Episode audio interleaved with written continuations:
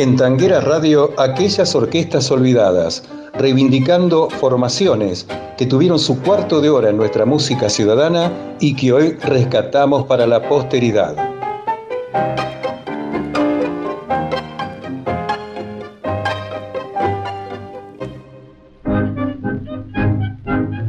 En aquellas orquestas olvidadas, hoy rescatamos a Celestino Pantaleón Ferrer, pianista, guitarrista, director y compositor, nacido en Buenos Aires el 27 de junio de 1885. La guitarra fue su primer instrumento y pasado unos años se volcó definitivamente al piano. Podríamos decir que su real importancia obedece a que fue uno de los pioneros del tango en París, ciudad a la que arribó luego de la incursión en 1907 del matrimonio Gobi y de Ángel Villoldo, que viajaron a los efectos de grabar para el sello Gatti Chávez, y de la posterior, en 1911, de Carlos Vicente Geroni Flores, junto a Enrique Saborido, considerada la primera avanzada de nuestros artistas en Europa. Celestino participó de la segunda avanzada en el año 1913 con el bandoneonista Vicente Loduca, el violinista Eduardo Monelos, el bailarín Casimiro Aín y su compañera Martina. Este viaje a París en el vapor Sierra Ventana lo pagó Alberto López Buchardo, músico y hombre refinado de la alta sociedad porteña. Consiguen trabajo en el Cabaret Princés, que después se convertiría en el mítico Cabaret El Garrón, que estaba ubicado en la planta superior de la Rue Fontaine. Abajo funcionaba el Teatro de Masques, luego convertido en el Cabaret Palermo. Fue un hecho que, sin dudas, se constituyó en la piedra basal, que sirvió de antecedente a los que, años después, coronaron la consagración de nuestra música en aquellas tierras. Manuel Pizarro, Eduardo Bianco, Genaro Espósito, Bachicha, Eduardo Arolas, Francisco Canaro, Julio De Caro y el gran Carlos Gardel. Para la posteridad, lo más importante fue la serie de discos que grabaron en París, en 1913 para el sello Paté, bajo los nombres de Orquesta Típica Loduca o bien La Rondalla Ferrer. Esta serie comprende un total de 46 tangos, 10 valses y dos canciones criollas. A raíz de una propuesta contractual en Brasil para actuar de mago, su otra vocación, Loduca abandonó la orquesta y Celestino le pidió a Guerino Filipotto que se embarcara a París para reemplazarlo. Lo de Brasil duró poco y en 1914 fue contratado por la empresa discográfica Victor para grabar 15 temas en Camden, New Jersey. Obligados por el estallido de la guerra, partieron a Estados Unidos. Ferrer, Filipotto y el Vascoaín, quienes durante esa época vivieron de cualquier cosa, menos de la música. Pepe Sciuto se quedó en París. A partir de abril de 1915 fueron contratados por el sello Victor de Nueva York, que necesitaba una orquesta típica que igualara los resultados de la competencia nacional Odeón, de gran éxito de venta con los discos de Roberto Firpo. En los registros de la empresa figura Orquesta Típica Argentina Celestino, registrando entre 1915 y 1919 125 grabaciones más dos solos de piano, entre ellos el tango de Ernesto Poncio Ataniche. Ferrer se convirtió en un personaje de la noche parisina que alternó amistad con los argentinos que actuaban en París, todos grandes artistas, Víctor Lomuto, Eduardo Arolas, Mario Melfi, Eusebio Boto y Juan Bautista de Ambrosio, Bachicha, entre muchos otros. Falleció en Hamburgo, Alemania, en 1958.